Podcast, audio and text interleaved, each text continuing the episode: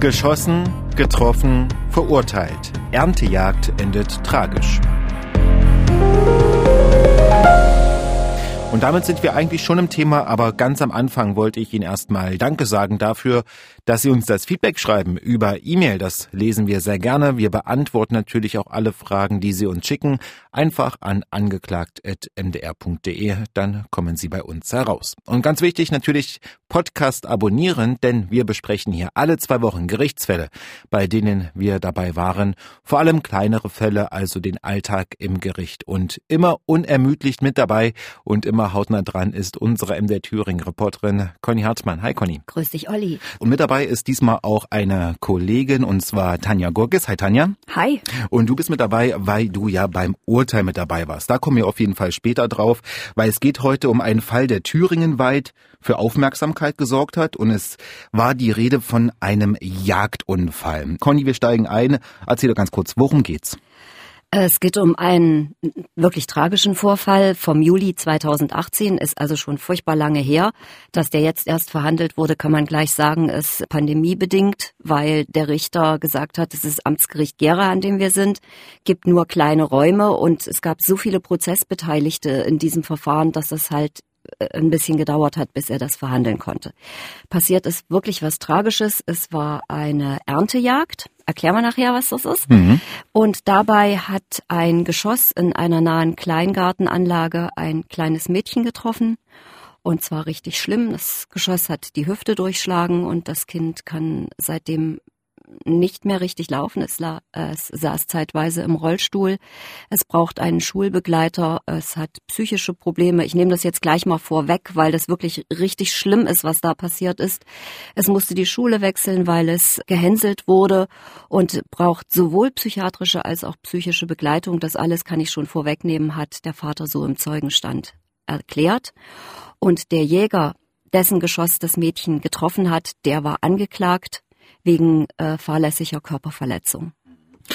Wir sind in einem kleinen Ort in Thüringen, also wirklich eine Gartenanlage und daneben äh, diese Erntejagd. Vielleicht doch nochmal, da würde ich vielleicht ja. jetzt mal gleich drauf ja. eingehen. Erntejagd, was, was heißt Erntejagd? Erntejagd, das haben die auch alle gut beschrieben, nämlich die Mähdrescherfahrer. Das ist in dem Fall konkret so gelaufen. Da hat morgens jemand von der Agrargenossenschaft bei der Jagdgenossenschaft angerufen, hat gesagt, wir messen jetzt mal unseren Raps, ob das passt heute, dass wir den ernten. Da wird irgendwie die Feuchtigkeit gemessen. Und wenn das so ist, dann rufen wir euch an, dann müsst ihr kommen, weil diese Erntejagden sind so, die Mähdrescher machen das Feld praktisch leer. Das Feld, in dem sich die Wildschweine verstecken. Wir haben eine Schwarzwildplage auch in dieser Gegend, das kann man so sagen. Und wenn die dann aus der Deckung kommen, die Schweine, weil das Feld ja immer kleiner wird, ihre Deckung immer kleiner wird, das heißt also, die Jäger postieren sich so rundrum um dieses Feld, dann können die gut geschossen werden und vor allen Dingen spricht man auch davon, dass diese Jagden, diese Erntejagden sehr effektiv sind. Deswegen macht man das auch. Du sagst schon, das haben die Mähdrescher gesagt, also das waren Zeugen. Deswegen würde ich vorschlagen, wir gehen jetzt einfach mal in den Gerichtssaal wirklich rein. Ähm, wir sind in Gera am Gericht und es ist der erste Prozesstag, Prozessauftakt. Ja. Da war wahrscheinlich erstmal die Anklageschrift vorgelesen, wie immer. Genau. Der Angeklagte war auch da. Ja, der war auch da, der hat aber nichts gesagt. Der hat gleich gesagt, er sagt am ersten Tag nichts. Richtig. Dann ist als erstes der Vater des Mädchens vernommen worden, um eben wirklich diese tragische Geschichte nochmal, also von, es geht ja auch um die Folgen. Wir haben ja in Deutschland, ich sage immer kein Erfolgsstrafrecht, sondern ein Schuldstrafrecht. Es geht also nicht drum, was ist durch die Tat passiert, sondern welche Schuld hat der Täter durch diese Tat auf sich geladen. Also natürlich ein großer Unterschied, ob ich jemanden bewusst umbringe oder, oder, oder bewusst verletze oder ob mir das entschuldige, aus Versehen passiert. Aber natürlich wird auch geguckt dann bei der Höhe der Strafe, welche Folgen hatte die Tat. Und deswegen ist der Vater gehört worden und also die Mutter saß auch mit als Nebenklägerin im Gerichtssaal und die war schon sehr angefasst, als der Vater ausgesagt hat. Was, er konnte aber eigentlich in, Anführungszeichen nur sagen, wie es dem Kind geht. Oder genau. waren die auch dabei? Wir müssen ja mal ja, die Szenerie die waren darstellen. Auch dabei. Die waren auch dabei. Auch das war ziemlich, also aus meiner Sicht klang das dramatisch. Das Kind hat in so einem kleinen äh, aufgeblasenen Swimmingpool äh, gespielt und plötzlich haben sie einen metallischen Schlag gehört und dann ist das Kind umgefallen. Und was da passiert war, Das haben die wirklich erst ganz spät realisiert. Ganz spät. Ich glaube, erst ein Nachbar kam dann noch als Ersthelfer, der sich da gekümmert hat. Und dann wurde gleich die Polizei gerufen. Und das kann ich jetzt auch vorwegnehmen. Einer der Zeugen von den Jägern hat auch gesagt, wir haben noch weiter gejagt. Dann haben wir plötzlich gesehen, dass Polizei kam und dann Rettungsdienst. Und dann kamen die auch zu uns und haben gesagt, hier, hört mal auf, da ist was passiert. Hm. Also der Vater hat das geschildert. Wer kam denn noch in den Zeugenstand? Dann sind der Jagdleiter, also der, der die Jagd geleitet hat, der Jagdpächter und, und die Jäger und die Mähdrescherfahrer. Ich will jetzt nicht alles einzeln aufzählen, weil zum Teil hat sich das auch gedoppelt. Der Mähdrescherfahrer hat halt unter anderem gesagt, ich musste den Mähdrescher reparieren, der ist mir irgendwann kaputt gegangen und da haben die ihre Autos umgesetzt. Das will ich jetzt auch noch kurz sagen. Es ist nicht erlaubt, von einem fahrenden Auto zu schießen. Das darf man nicht, sondern man darf nur von einem Ansitz schießen. Es ist aber erlaubt, sich auf so ein Pickup, der Angeklagte hatte so ein Pickup, hinten so eine, ich sag mal so eine Jagdkanzel draufzubauen. Und dann muss das Auto aber fest stehen. Nur dann darf man da schießen. Und an den Fragen der Gutachter, es waren zwei Gutachter drin, auf die kam es, glaube ich, auch ziemlich an, wenn mich nicht alles täuscht, Tanja, richtig? Ja, genau. Also die haben, hat man auch dann nochmal beim letzten Prozesstag, mhm. also bei den letzten zwei Prozesstagen ja. gehört. Die waren recht wichtig. Der eine hat sich zur Ballistik geäußert, also quasi, wo durfte geschossen werden und wie wahrscheinlich ist das, dass ähm, das Geschoss auch das Mädchen in der Gartenanlage hätte treffen können. Und dann noch ein medizinischer Gutachter, der einfach die Verletzungen des Mädchens zusammengebracht hat mit einer Schussverletzung. Hm. Und ich will noch sagen, die Anklage ist ja überhaupt erhoben worden gegen diesen Jäger, weil man gleich danach alle Waffen eingesammelt hat. Das Geschoss haben die Polizisten tatsächlich in dieser Gartenanlage gefunden, weil das war ja, es klingt so furchtbar, aber das ist wirklich durch das Mädchen durchgegangen und dann auf einem metallischen Gegenstand aufgeschlagen. Das haben die gefunden. Das war deformiert durch den Aufschlag auf diesem Gegenstand. Und hat, dieses Geschoss ließ sich ganz eindeutig der Waffe dieses Jägers zuordnen. Deshalb ist überhaupt die Anklage gegen diesen Jäger erhoben worden. Also da bestand, glaube ich, auch von vornherein kein Zweifel dran, dass es seine Waffe war, aus der dieses äh, Geschoss kam. Deswegen waren die Gutachter wichtig. Mir ist noch aufgefallen, dass die, die Jäger ganz viel gefragt haben. Also wer stand wo, wer hat von wo geschossen, äh, haben sie sich mal bewegt, ist halt mal aus einem fahrenden Auto geschossen worden und vor allen Dingen ging es natürlich auch drum, wer ist wie belehrt worden. Also das ist ganz klar abgefragt worden, ob da alle Regeln eingehalten worden sind. Für mich klang das so, ja, da wurden alle Regeln eingehalten, es wurden alle belehrt, also auch die, die später kamen und es war auch nicht ihre erste Erntejagd. Hm, also es gibt natürlich strenge, strenge Vorschriften für ja. Jäger und ähm, deswegen wird es wahrscheinlich dann auch so abgefragt worden sein. Ich habe jetzt nochmal eine ganz kurze Zwischenfrage und zwar das Kind, wurde das denn eigentlich befragt? Nein, nein, nein, nein, nein. Dafür nein. waren die Eltern da. Also das ja. wirst du einem Kind nicht zumuten, nee. nochmal in so einem Prozess zu erscheinen. Aber ich schließe jetzt auch so daraus, dass ähm, wenn der Angeklagte sich nicht äußert und die Jäger befragt wurden, aber so wie ich das jetzt verstehe, ähm, hat es keiner gesehen so richtig, wie das passiert ist, also ob der wirklich fahrlässig gehandelt hat. So verstehe ich das nein, jetzt gerade, wie nein, du das sagst. Nein, das hat sich, äh, vielleicht, vielleicht hat es da im Urteil noch was dazu gegeben, aber solange ich dabei war und ich denke, ich habe tatsächlich alle Jäger als Zeugen gehört, hat also keiner ir irgendeinen Fehler oder irgendein Fehlverhalten bemerkt. Die haben jetzt auch nicht den Eindruck gemacht, als ob sie da irgendwas verheimlichen wollen oder so, sondern für die war das eine ganz normale Erntejagd, die sie ganz oft machen. Die haben auch alle gesagt, ja, natürlich wissen wir auch, äh, wo die Standpunkte der anderen sind. Es ist ganz klar, in welche Richtung wir schießen dürfen. Und da, das war zumindest an dem Tag, an dem ich dabei war, war es schon so, dass nochmal ganz groß eine Karte gezeigt wurde, wo das Gelände drauf war. Und aus meiner Sicht war es halt so, dass die Gartenanlage, das war ein Hanggelände und die Gartenanlage war unten, unten an dieses Gelände und unterhalb dieses äh, Feldes, wo geerntet wurde. Und da war schon deutlich erkennbar, so es gibt ja so Frage-Antwort-Dialoge dann, dass man hätte niemals in Richtung dieser Gartenanlage zielen dürfen, anlegen dürfen, schießen dürfen. Und warte, ich bin gleich fertig mit meinem Tag, weil da ging es nämlich dann drum, dass der Verteidiger angeregt hat und der Richter fand das auch gut. Wir treffen uns alle nochmal auf dem Feld, dort wo es passiert ist, dass wir uns ein, eine Vorstellung machen können, wie das da war. Da wurde dann noch drüber geredet, mit welchem Auto man da hinkommt, wenn es schlammig ist oder nicht.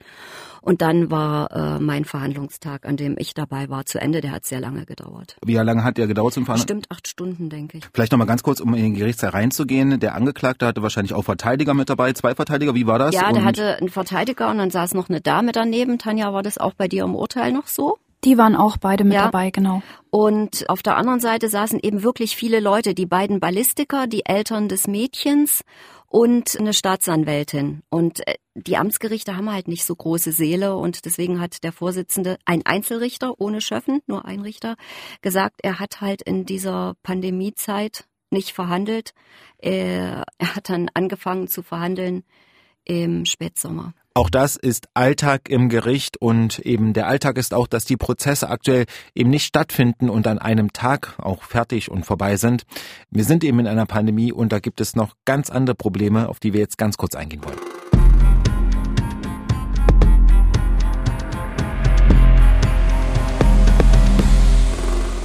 Wir müssen jetzt vielleicht mal erklären, warum nicht einer alle Prozesstage absichern kann. Es gibt inzwischen für jeden Prozess so viele Tage und wenn man verschiedene Prozesse beobachtet, so wie ich das halt mache, ich schaffe das gar nicht mehr an jedem Tag dabei zu sein, weil es oft so ist, dass äh, nicht alle können und dann gibt's nur einen kurzen Termin und dann gibt's noch einen Termin und noch einen Termin und ich war dann an dem Tag, an dem du da, an dem du in Gera warst, war ich in Erfurt. Aber das ist gut, dass du, dass du den Einwurf bringst, weil du sagst, man hat große Fälle, man hat kleine Fälle im Blick, zu denen auch mehrere Verhandlungstage angesetzt sind. Man versucht auch zu mehreren zu gehen, aber es kommen so Kleinigkeiten dazwischen und das kann ich jetzt ganz kurz erzählen. Und weil es war der zweite Prozesstag angesetzt, auch auf Stunden mit Gutachten vor Ort Ort und so weiter und so fort, die Gutachter. Und äh, sollte früh um neun losgehen. Und äh, ja, der Angeklagte hatte Erkältungssymptome. Und da hat der Richter gesagt, nee, mit Erkältungssymptom, wir sind in der Pandemie, äh, kommt er mir hier nicht in den Gerichtssaal, hat überlegt, was machen wir, was machen wir. Und am Ende hat er das gemacht, konsequenterweise, und hat gesagt, äh, wir machen hier gar nichts. Nach einer Minute war dann dieser Verhandlungstag beendet. Und ich kann mir vorstellen, dass du das auch öfter erlebst, ja. Conny. Ich weiß nicht, ob in der Pandemie jetzt mehr oder weniger, äh, aber es passieren halt dann so Sachen, dass dann Verhandlungen am angesetzten Verhandlungstag dann einfach auch platzen aus verschiedensten Gründen, Zeuge nicht da und so weiter. Ne? Leider sehr oft. Und weil wir eben nicht beim geplanten letzten Verhandlungstag dabei waren, haben wir unsere Kollegin Tanja Gorges hingeschickt. Aber Tanja, für dich lief bei dem Prozess auch nicht alles wie geplant und das besprechen wir jetzt. Also eigentlich habe ich nur die zwei Tage beobachtet, weil sich der eigentliche Urteilstermin so in die Länge gezogen hat, dass sie das gar nicht geschafft haben. Es wurden ja noch zwei Gutachter an dem Tag gehört und ähm, die Verteidigung ist sehr in Diskussionen getreten mit dem einen Gutachter, dass sich das so in die Länge gezogen hat, dass die dann einen neuen Termin einfach setzen mussten. Disku Diskussion, Gutachter und Verteidigung. Ähm, wie, wie, wie, wie lief das ab? Kannst du kurz erzählen? Also der Sachverständige hat sein Gutachten vorgestellt natürlich und äh, ist zu dem Schluss gekommen, dass es durchaus möglich ist, dass der Angeklagte von dem Punkt, wo er gestanden hat, man konnte das ja dann auch in dem Ortstermin nicht mehr ganz genau bestimmen auf den Meter, wo er jetzt gestanden hat, aber so in diesem Bereich, wo er sich aufgehalten hat, dass das durchaus möglich ist, wenn er da in Richtung der Gartenanlage geschossen hat, dass er dann das Mädchen hätte treffen können. Und auch ähm, wie die Kugel sich so verhält, ähm, hat er vorgestellt, welche Schussbahn die nimmt, was passiert, wenn die in einen sogenannten Kugelfang trifft. Also das ist dann meistens eine Wiese, die dann die Kugel abfedert, ähm, wie die Kugel da dann reagiert und dann eventuell, was passiert, wenn die auf ein Hindernis trifft und wie verändert das die Schussbahn einfach. Und der Verteidiger hat eigentlich alles in Zweifel gezogen, was diese Berechnungen von dem Gutachter angehen. Also der hat gesagt, das kann so nicht stimmen. Er hat sich verrechnet. Äh, er ist zu dem falschen Schluss gekommen und überhaupt hat er sich das Projektil nicht genau angeschaut und das sei gar nicht gesichert, dass das überhaupt aus der Waffe des Angeklagten gekommen sei und das Projektil hätte ja auch auf eine andere Art und Weise in den Garten gelangt sein können. Ähm, er hat dann die Theorie aufgestellt, dass äh, Kinder ein altes Projektil gefunden haben beim Spielen und das dann in den Garten entsorgt haben und die Genspuren von den Mädchen, also das Blut ist nur durch eine Decke und den Swimmingpool auf diese Kugel geraten, also lauter solche Sachen. Und da sind die natürlich in Diskussion getreten, muss man sagen.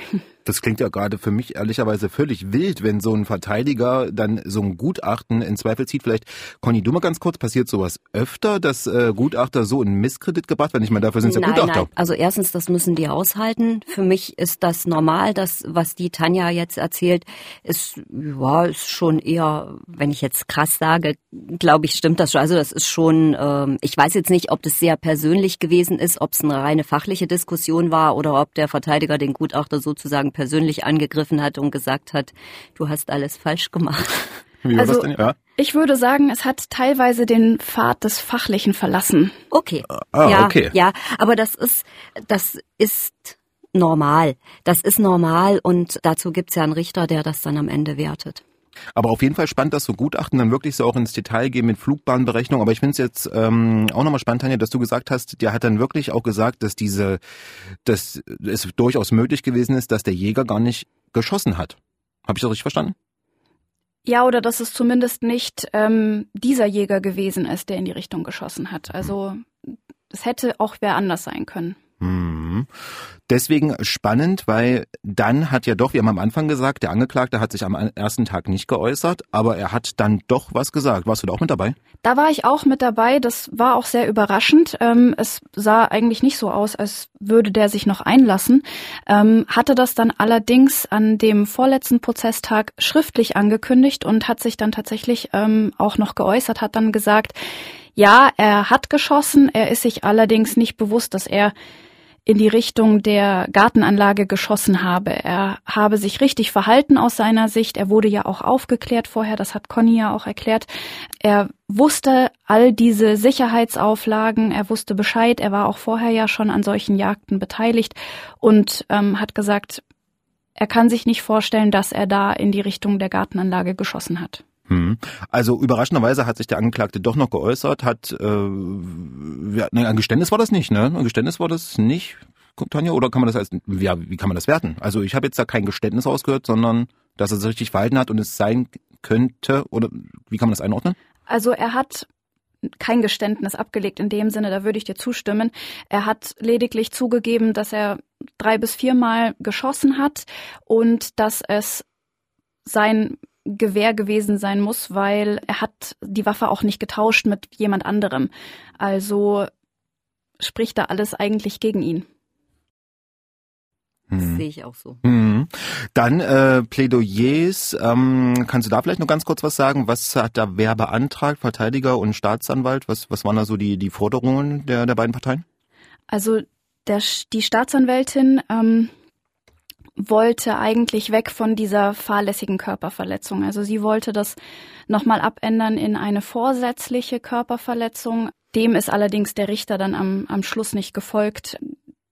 Die Verteidigung natürlich wollte Freispruch aus den, wie ich schon gesagt habe, vorher genannten Gründen einfach, dass es nicht genügend Beweise gebe, dass der Angeklagte tatsächlich das Mädchen angeschossen habe oder dass dass das fahrlässig passiert ist. Sie wollte auf jeden Fall die Anklage ändern und das hätte ein höheres Strafmaß zur Folge gehabt, aber der Richter hat gesagt, nee, dem kann er ich nicht glaube, folgen. Ich könnte mir vorstellen, dass es folgendermaßen erfolgt, dass sie gesagt hat, sie beantragt einen rechtlichen Hinweis, dass auch eine Verurteilung wegen vorsätzlicher Körperverletzung in Frage käme. Rechtlicher Hinweis, vielleicht könnte man das nochmal ganz kurz klären. Ja, das ist also so, äh, wenn, wenn etwas verurteilt, also wenn es sein könnte, dass im Urteil ein anderer Straftatbestand steht, dann muss man den Angeklagten dringend vorher darauf hinweisen. Also der Klassiker für mich ist ist immer, ist jetzt, ähm, dass Totschlag angeklagt ist und dann heißt es, es könnte auch Mord in Betracht kommen. Das muss man dem Angeklagten vorher sagen, damit er sein Verteidigungsverhalten darauf abstellen kann. Und in dem Fall, wie gesagt, äh, ist es natürlich bei einer gefährlichen Körperverletzung äh, ist ein höheres Strafmaß, steht ein höheres Strafmaß im Raum als bei einer fahrlässigen Körperverletzung. Deswegen muss man das vorher sozusagen im Protokoll vermerken und das ist dann das vorgeschriebene Prozedere dafür. Juristische Kniffe auch bei uns erklärt, so wie in jeder Folge. Und damit Sie keine mehr verpassen, einfach Podcast folgen, Podcast abonnieren und dann hören Sie, was im Gerichtssaal so los ist. Und das Wichtigste natürlich immer, das Urteil für den Mann, der vermeintlich bei einer Erntejagd ein Kind angeschossen hat. Und was da geurteilt wurde, das hören wir jetzt.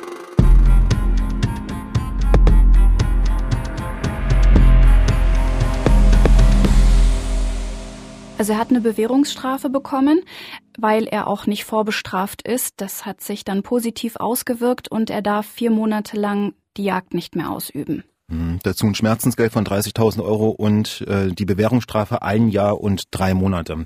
Du warst ja dabei und hast auch einen Blick erhascht auf die, auf die, auf die Eltern ähm, des, des Kindes. Ähm, wie haben die darauf reagiert? Also es ist schwierig, so die Gesichtsregungen zu erkennen, weil es sitzen ja alle mit Maske im Gerichtssaal. Ähm, Gerade beim Vater konnte man da nicht wirklich was lesen. Der saß sehr feste im Stuhl, wobei das vielleicht auch ein Zeichen ist für eine gewisse Anspannung, die er da empfunden hat. Bei der Mutter habe ich beobachtet, die hat immer sehr fleißig protokolliert, was im Gericht gesprochen wurde und hat das immer mitnotiert. Die hat sich aber zwischendrin auch die Tränen wegwischen müssen. Also ich glaube, in der hat es schon sehr gearbeitet, ähm, was da jetzt so passiert und ähm, welches Urteil dabei rauskommt.